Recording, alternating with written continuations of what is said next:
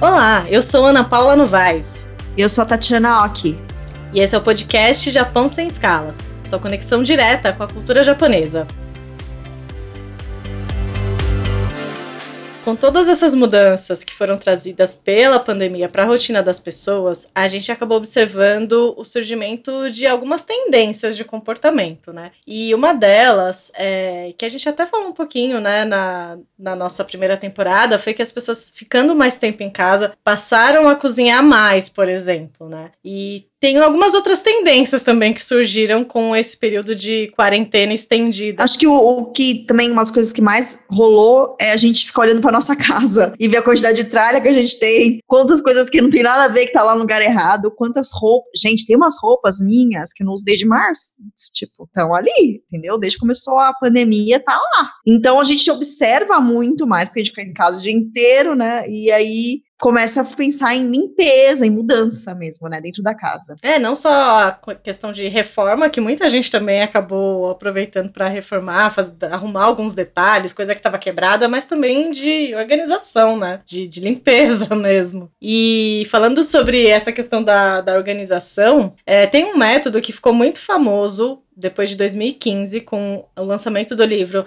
A Mágica da Arrumação, da japonesa Marie Kondo. Ela é especialista em organização pessoal e foi a criadora né, do método com Marie. E os livros da Marie Kondo já venderam mais de 10 milhões de exemplares em mais de 40 países e já tiveram até uma versão lançada em quadrinhos. E em 2019, a Marie Kondo ficou tão famosa que ela ganhou um reality show na Netflix e passou a ajudar algumas pessoas a colocarem a ordem na bagunça das casas, né? Eu tenho uma retrospectiva, assim, eu, eu sou. Eu adorei os livros da Marie Kondo, gente, mudou minha vida, sério. Não, eu tipo, gostei muito também.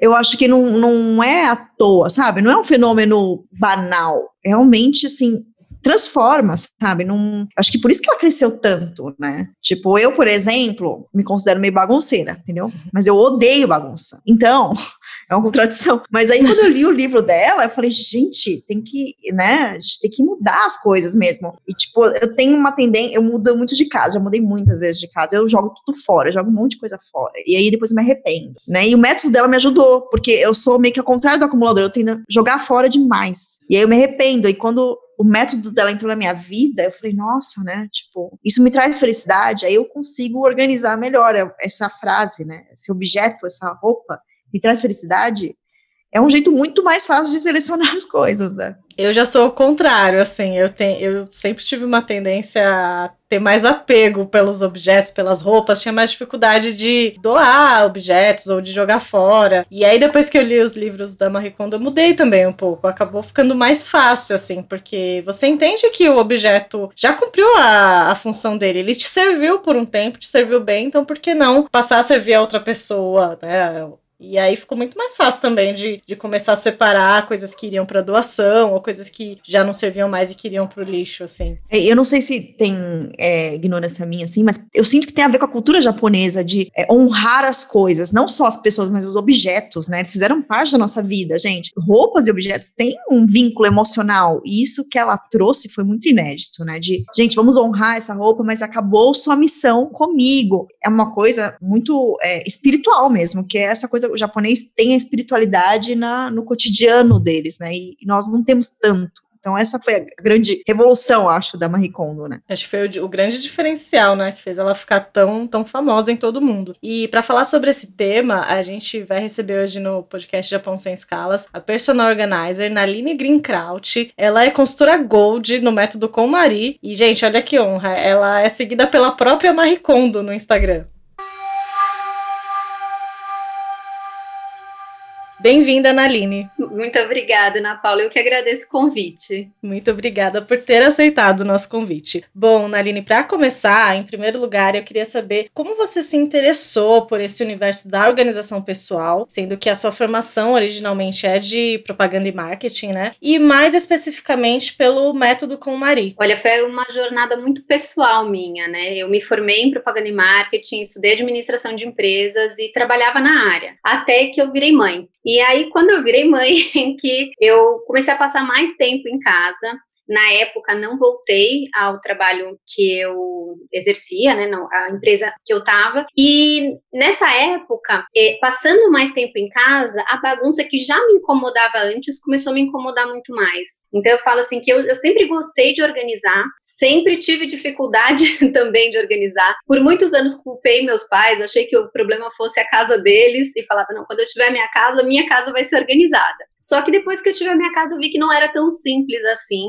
E aí foi realmente quando os filhos nasceram que é, eu senti realmente que colapsou a casa, me sentia muito estressada com a bagunça. E aí, na época, eu, eu tava um pouco sem recurso, né? Não sabia muito por onde começar a organizar. Eu comecei a fazer cursos aqui no Brasil e eu gostava do que eu estudava aqui, mas eu sentia que a organização aqui tinha um olhar muito do externo, muito para é, o armazenamento, se estava bonito, se não estava, como dobra, como guarda. E isso é importante, mas eu sentia a falta de um passo antes disso. E até porque eu era muito apegada e eu não sabia muito como lidar, como fazer escolhas. E nesse processo que eu estudava organização, comecei a estudar organização emocional. E quanto mais eu buscava ferramentas, mais eu entendia que essa organização organização ela era um, um, um, né, um, completo de coisas. E aí eu me deparei com o método Comari. E aí eu resolvi testar na minha casa, apliquei aqui exatamente da forma que ela ensina, e o resultado foi tão incrível que eu comecei a, a é, pesquisar, né? Nossa, o que será que ela faz? Será que tem curso na época? Ela ainda não, ela apesar do livro dela já ter muito sucesso, ainda não tinha série quando eu me certifiquei. Então, tanto que na minha certificação ela ainda estava, ela ficou, né, ela passou tempo lá com a gente. Então foi muito legal. A minha certificação ainda foi em japonês. É, é, quem liderou os dias lá foi, foi a presidente do, da organização dela no Japão. Então foi assim uma experiência incrível. E aí quanto mais eu fui aprendendo sobre o método e comecei a aplicar mesmo na casa de outras pessoas, porque até então eu via que funcionava para mim, mas eu ainda não sabia até que ponto isso funcionaria para as outras pessoas, né? E aí, conforme eu fui aplicando, eu comecei a ver resultados incríveis também com as outras pessoas, e foi assim que a jornada toda aconteceu. Então, meio que naturalmente eu fui migrando e cada vez estudando mais organização, me apaixonando pela área e pelo método. Ótimo. Agora você falou, né, sobre esse passo antes da, do simples armazenamento dos objetos. É, Para quem não conhece o método Comari, quais são os pilares desse método? Assim, o que ele prega com relação à organização, que é diferente de outras, outras formas de, de se organizar, de outras ferramentas? Uh, ela tem um olhar muito mais pelo que você vai manter do que apenas do que a segunda parte que é o que você vai armazenar. Então eu divido a organização em basicamente duas, duas partes, né? Porque normalmente as pessoas pensam na organização como uma fotografia, uma coisa estética, né? Ah, é aquela foto daquele armário, é aquela cozinha organizada. Só que a fotografia é uma coisa estática e a nossa casa não é estática, a nossa casa é dinâmica e as coisas saem do lugar. Então é importante que o armazenamento seja bonito e seja é, fácil de manter e tudo mais, mas tem um passo antes antes. Então, além de você olhar como você guarda, você olha um passo anterior de o que você guarda. E eu acredito que essa foi assim a grande chave do método, porque ela parou e fez um olhar de você fazer uma organização muito pautada nas escolhas. Então, ela te ensina a fazer o passo a passo de uma forma que você consiga se conhecer, identificar quem você é. Quando você para e pega uma categoria, eu acho que até ela ficou muito famosa, né? Assim, eu vejo que as pessoas falam muito sobre isso, que é, ah, junta todas as roupas em cima da cama e faz aquela montanha em cima da cama. O que, que isso quer dizer? Quer dizer, é, é, uma forma de você olhar toda uma categoria e avaliar o que, que você usa e o que, que você não usa, o que você gosta, o que você não gosta, o que faz sentido e o que não faz. Então, é muito diferente de você abrir uma gaveta e começar a ver o que, que você vai tirar. E eu percebo que isso é muito natural das pessoas fazerem. Elas abrem e pensam, o que, que eu vou desapegar? Ah, tá muito cheia minha gaveta, o que, que eu vou tirar daqui? Só que quando a gente tira alguma coisa, geralmente o nosso olhar é para o que a gente vai, é, vai, vai tirar realmente né, da nossa vida. E isso gera um vazio, isso gera um desconforto. Então, principalmente para quem é apegado, igual eu era, é um processo desconfortável, porque ele é todo ligado no que você vai tirar da sua vida. Quando ela faz um processo em que você faz um olhar inverso, em que a escolha é pautada no que você quer manter, fica muito mais fácil de você olhar para aquilo que você não quer manter e ser sincero com você de, aquilo, de que aquilo não faz mais sentido. Então, no final das contas, ela trouxe um novo olhar para que você faça essa triagem pautada no que te faz bem, no que te faz feliz. E aí ela tem, né, a grande palavrinha dela que é o spark joy, que é uma sensação que você sente quando você vai fazendo a triagem. E de certa forma, como é um processo de escolhas em que você vai é, fazendo de todas as categorias, fica muito mais fácil conforme você vai é, exercitando. Eu até falo muito isso para as minhas alunas, é, que é um, como se você fizesse um, um músculo na academia, né? Treinamento de academia. Se você chega numa academia e tenta levantar um peso de 50 quilos, você vai se machucar. Provavelmente você vai desanimar, não vai querer mais fazer o exercício. Tem que começar Agora, aos poucos. Tem que ir devagar. Então, se você vai e pega um peso de um quilo, depois um peso de 2 quilos, 3 quilos, 5 quilos, 20 quilos, 30 quilos, quando você chegar em 50 quilos, o seu músculo está preparado para isso. Ele, você não vai, você vai, vai achar que foi mais fácil do que você imaginava. Com a organização é basicamente a mesma coisa. As pessoas muitas vezes elas querem começar a organizar pelo, pela foto ou pelos papéis é, de carta, coisa da infância. E quando elas vão fazer isso com itens sentimentais, elas não estão preparadas para isso. Então, quando você vai fazendo, seguindo o método, você vai como se fosse exercitando o seu músculo, só que em vez de ser um músculo físico, é um músculo da escolha. E conforme você exercita esse músculo da escolha, fica muito mais fácil de você ir lidando com as categorias. Então, eu acredito que essa parte de você ter esse olhar para o antes, não só para o armazenamento, ela também tem é, duas coisas que diferenciam muito dos outros métodos. Um, que o processo dela é muito com começo, meio e fim. Então, geralmente, quando você ouve de organização, as pessoas falam muito em cômodos. Vou organizar a cozinha, vou organizar o quarto, vou organizar a garagem. E o que acontece quando você organiza um cômodo é que, em geral, um cômodo ele possui muitas categorias. Então, imagina, você começou a organizar seu quarto, aí você tira roupa, sapato, bolsa, tem bijuteria, tem algumas, alguns papéis lá no meio, e aí tem remédio também lá dentro. Quando você começa a organizar tudo junto, a chance de você se perder, desanimar e não querer continuar é enorme. Fora que você não tem dimensão daquela categoria toda. Será que você tem aquele mesmo remédio que está no seu quarto, fora do seu quarto? Em outro lugar. Será que é, os sapatos que você, né, estão separados, tem alguns na entrada de casa, tem alguns no quarto? Será que faz sentido você manter todos? Então você só consegue fazer esse processo de triagem, decisão e escolha quando você tem toda a categoria junto. E por fim, eu, mais um ponto que eu vejo que tem muita diferença no método, que é a questão da gratidão. E aí isso eu acho que até é algo que ela traz, ela, eu sinto que ela traz muito da cultura, né, da cultura japonesa. Então, até eu acho muito bacana quando eu vejo ela falando em, em japonês, porque eu sinto que ela consegue expressar pelas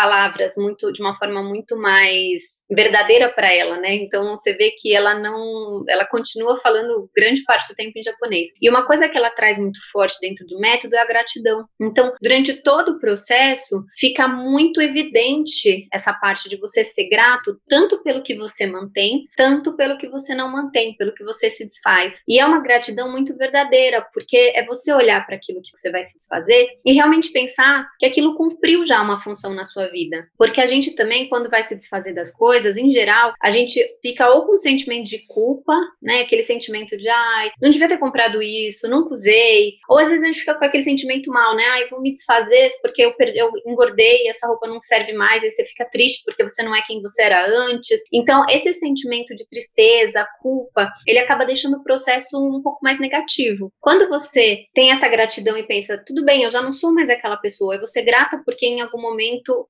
foi útil para mim aquilo, ou me fez perceber que eu não preciso mais é, desse item, ou eu sou grata porque a pessoa que me deu fez isso com muito carinho, tira essa culpa, né, da, da gente e a sensação que eu tenho é que você faz até o processo fluir melhor. É como se a energia, né, do objeto, de tudo isso, ela, ela realmente Flui, é, né? fluísse. Então eu sinto que isso tudo trouxe uma leveza muito grande para esse processo de organização. Agora você falou de uma coisa que é muito característico da Marie Kondo, que é a questão do Spark Joy. Virou até meme, né, quando o programa dela estreou na Netflix, porque as pessoas falavam que a gente tinha que adaptar isso em todos os, todas as áreas da vida. Se alguém não te faz mais bem, agradeça e deixa ir.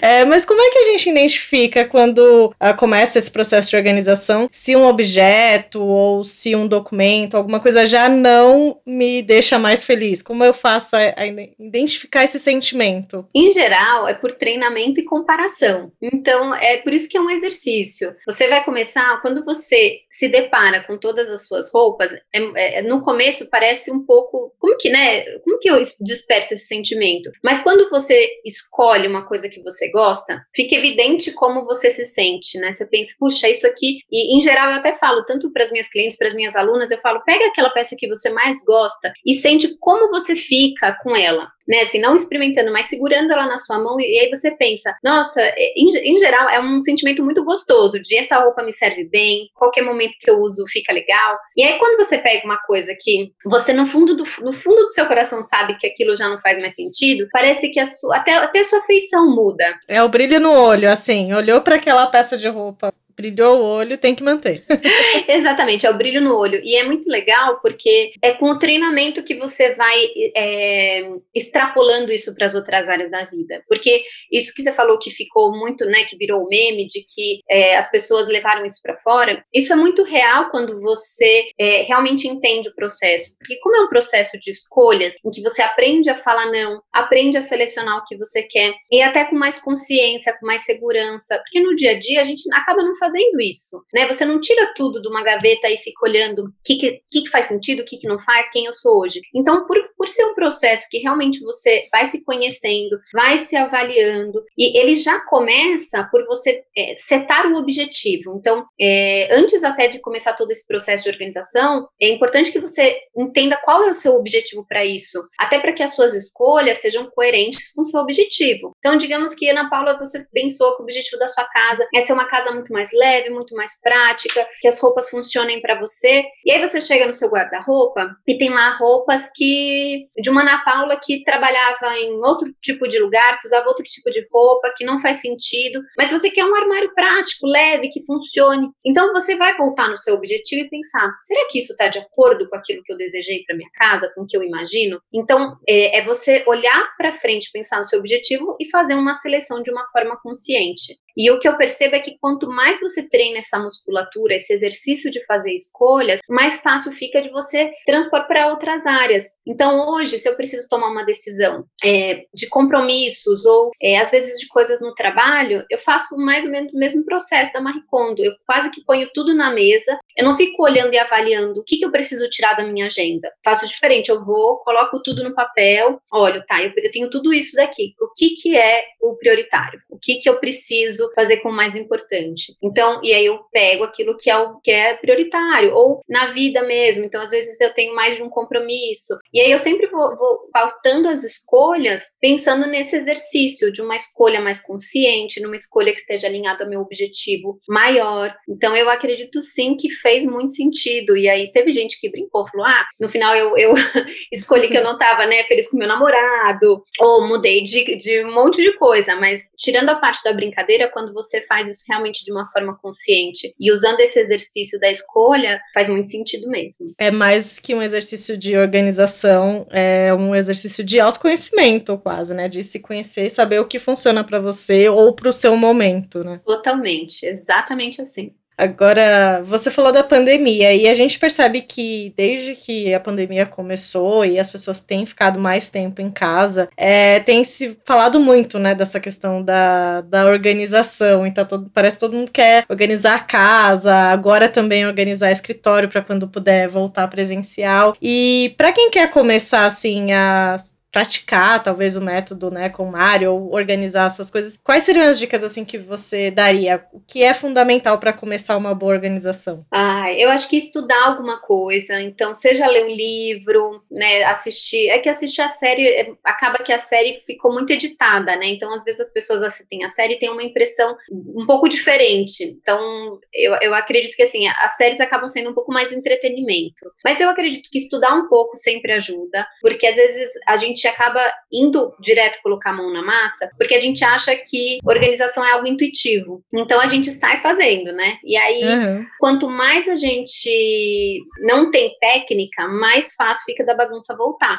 Então, se você faz meio que de qualquer jeito, você fica com aquela sensação de secar gelo, que você organiza a bagunça volta, organiza a bagunça volta. Então, eu diria assim: se você puder estudar alguma coisa, ou ler o livro da Marie Kondo, ou fazer um curso, alguma coisa que te dê aí um, um pouco mais de, de método para que você tenha um passo a a passo, principalmente para não desanimar. E, independente disso, eu acredito que o mais importante é você estar comprometido com o processo, porque assim como um processo de ginástica, de emagrecimento, é, ele exige um pouco de tempo, de mudanças de hábitos. Então, não é uma coisa assim de um dia para o outro que você é, vai lá, fez uma coisa e acabou. É um processo em que você vai é, criando novos hábitos e que você vai aprendendo a organizar, vai aprendendo a fazer escolhas, vai organizando as categorias. Então, você precisa estar comprometido com esse processo e ver ele como algo é, mai maior do que simplesmente organizar uma gaveta. Sim, e é muito fácil também é, deixar a bagunça voltar, né? Depois que você organizou alguma coisa. Quais são, assim, os principais erros que as pessoas cometem quando elas decidem se organizar e que acabam fazendo mesmo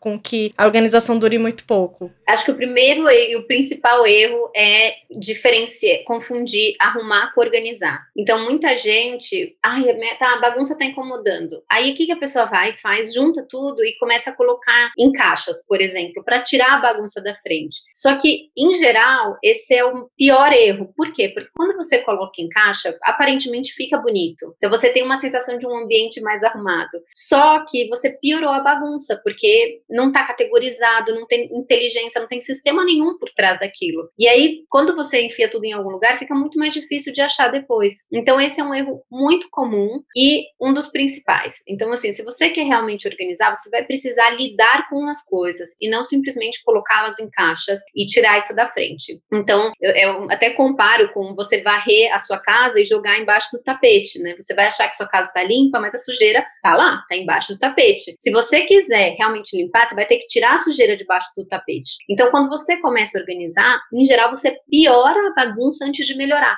Por quê? Porque você vai precisar tirar tudo que está escondido para você poder lidar e aí no final resolver. Então, esse é, eu acho que, principal. Tem também a questão de você organizar, mas esquecer dos hábitos, por exemplo, de você manter. Então, as coisas, elas não voltam sozinhas para o lugar. Então, você pode criar o um melhor sistema. Se você não devolver, você vai ter o seu item fora do lugar. Então, por mais simples que seja, criar esse hábito de uma vez por dia, duas vezes por dia, de, sempre devolver as coisas para o lugar. Um terceiro hábito de que também é um erro comum, que é não envolver todo mundo da casa. E quando acaba sobrando para uma pessoa só, fica muito sobrecarregado, a pessoa desanima e aí ela cansa também. Fica aquele aquela sensação de você ser escravo da organização da casa. Agora, quando todo mundo entende que isso faz parte da família, que isso faz parte, né, da, da logística da casa, da regra, que depois de usar você tem que devolver, você vai acostumando. Então, são hábitos que você vai instituindo dentro de casa. Hábitos de consumo também você precisa revisitar para entender, porque às vezes você organiza e se você é uma pessoa muito consumista, você vai trazendo muita coisa de volta para dentro de casa e aí você acaba estragando a sua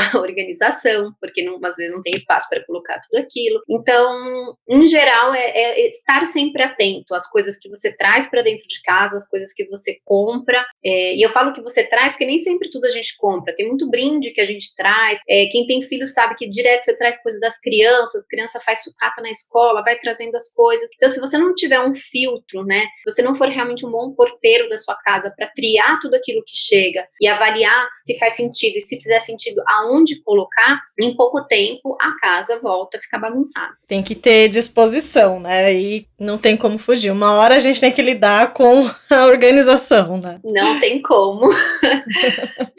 Naline, muito obrigada pela sua participação. Foi muito boa a nossa conversa. Já tô repensando aqui várias coisas. Já quero colocar a mão na massa, organizar a minha casa. Obrigada.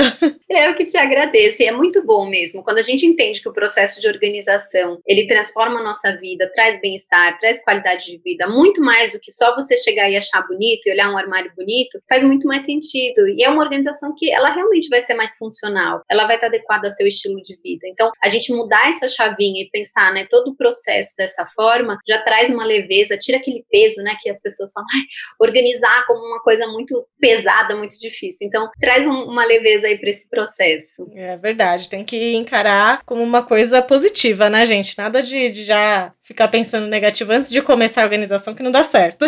Faz o teste, eu sempre falo, começa, pega uma categoria que vocês vão ver. O resultado é tão incrível que vai motivando para você continuar. Verdade. Obrigada, Naline. Eu que te agradeço. É muito profundo mesmo, né, Tati? Como você estava falando, tem muito a ver com essa questão da cultura e da espiritualidade dos japoneses, né? Não é uma coisa banal, é, prof é profundo. Sim, porque eu acho que, pelo menos antes de eu ler o livro, sinceramente, eu não tinha esse. Eu não tinha noção de que, por exemplo, uma roupa, um objeto, realmente significava muito para mim, não só no nível pessoal, como até né, sentimental, espiritual. E ela mostrar isso sem ser piegas, de um jeito muito real mesmo, acho que tocou em muita gente. E até o seriadão Netflix, as pessoas choram, né? Mas, gente, é forte mesmo, entendeu? Aquilo é, é, faz parte da sua vida. E na pandemia acho que isso ficou muito mais óbvio, né? Gente, isso aqui é minha casa, entendeu? Sim. Sou eu, a parte de mim tá aqui. Então, ela conseguiu conectar muito forte isso. E é, acho que tem, tem essa bagagem mesmo da cultura dela, né? Sim, e eu acho que assim, não só dessa parte mais profunda de refletir sobre a utilidade dos obje objetos, mas também a parte prática, né? Porque, gente, ela dá umas dicas de como dobrar roupa que mudaram a minha vida. Eu adoro, assim. Aquela questão de fazer o rolinho com a meia, olha, gente, façam. Nunca mais o elástico da meia vai ficar esgarçado. Eu, eu continuo enrolando de bolinha, mas, mas uma coisa que, tipo, você falou é verdade, por exemplo, em loja, você vê o japonês, ele é muito cuidadoso, ele é muito detalhista, né, para dobrar roupa. Nossa, eles têm processo para tudo, e a Marie Kondo mostra isso no vídeo. Mas isso é bem comum da cultura japonesa, assim, assim, quem tiver a oportunidade de ir lá ou morar, vai observar em tudo, do jeito que eles te recebem, ao jeito que ele dobra as coisas, é muito cuidado, é muito detalhe. Eu queria ter esse, sabe, essa delicadeza que a Marie Kondo tem, é bem comum das japoneses mesmo, não é só dela não. E ela fala, né, até que você, é, quando você vai dobrar uma, uma camiseta, por exemplo, você tocar no tecido, que faz, né, toda a diferença ali na energia daquela roupa. E, gente, olha, eu pego todas as dicas da Marie Kondo de como dobrar, porque eu sou péssima para dobrar roupa e funciona, assim. Minhas gavetas ficaram muito mais organizadas Sério? depois que eu li os livros Ai, dela. gente, nossa, nem vou falar nada que a minha, não quero nem falar, gente, eu não quero, só a minha é organizada, eu, tipo, olha que diferente, eu, os métodos dela que eu peguei, eu tendo a organizar mais por cor, assim, por gênero, que ela falou para dividir isso, né, e as minhas estão sempre organizadas nesse sentido, mas não de dobra, de dobra. É, eu também procuro colocar as coisas que estão no cabide, colocar por corpo. Fica mais fácil até de você achar depois, né, uma roupa. Porque a gente às vezes até esquece que, que comprou um casaco, uma blusa, e aí fica mais fácil, né? E, Tati, pro Nihongo Shiranai de hoje, você tem alguma expressão aí do japonês que tem a ver com essa questão de organização, de arrumação? Sim! Chama Osoji, significa a grande limpeza. Osoji. Soji é limpeza. Os, o é aumenta, uma grande. O deixa grande. Então, soji é limpeza. O é grande. Então, o soji é a grande limpeza.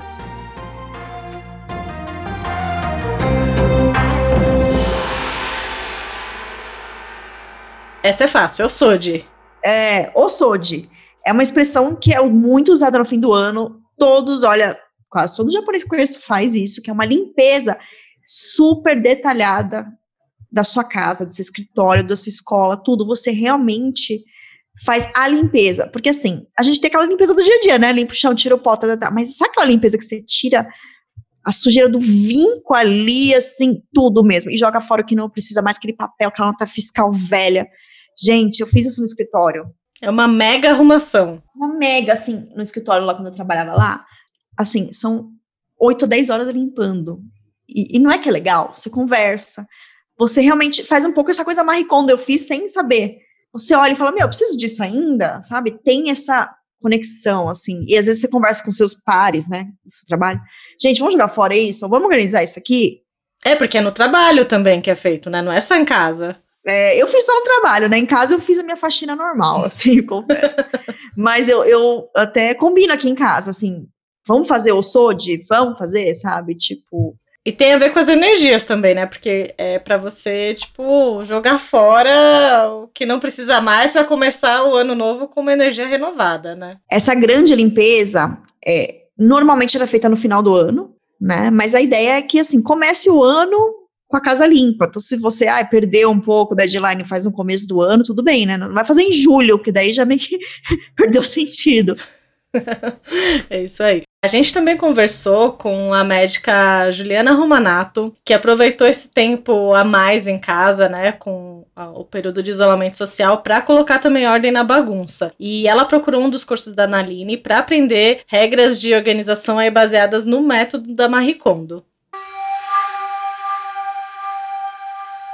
Eu decidi procurar a ajuda de um personal organizer durante a pandemia, porque na vida normal, entre aspas, eu sou uma pessoa muito workaholic e tenho dois filhos, então era aquela correria de trabalho, criança na escola e eu acabava terceirizando muitas coisas. Eu tinha ajuda da babá, eu tinha ajuda de uma outra funcionária para comida, para limpeza. De repente eu me vi sozinha tendo que trabalhar à distância e com duas crianças crianças, aí eu confesso que me senti perdida. Então, essa foi a razão de eu ter procurado um curso durante a pandemia, foi me reencontrar. O que mais me chamou atenção nesse método é a relação com o desapego. Agradecer a tudo aquilo que a peça, a roupa, que, enfim, qualquer coisa material, agradecer aquilo que ela lhe proporcionou e passar para frente, como se fosse uh, fazer a energia rodar. E isso me chamou muito atenção. Eu achei muito bacana. Colocar a mão na massa, eu confesso que foi desafiador no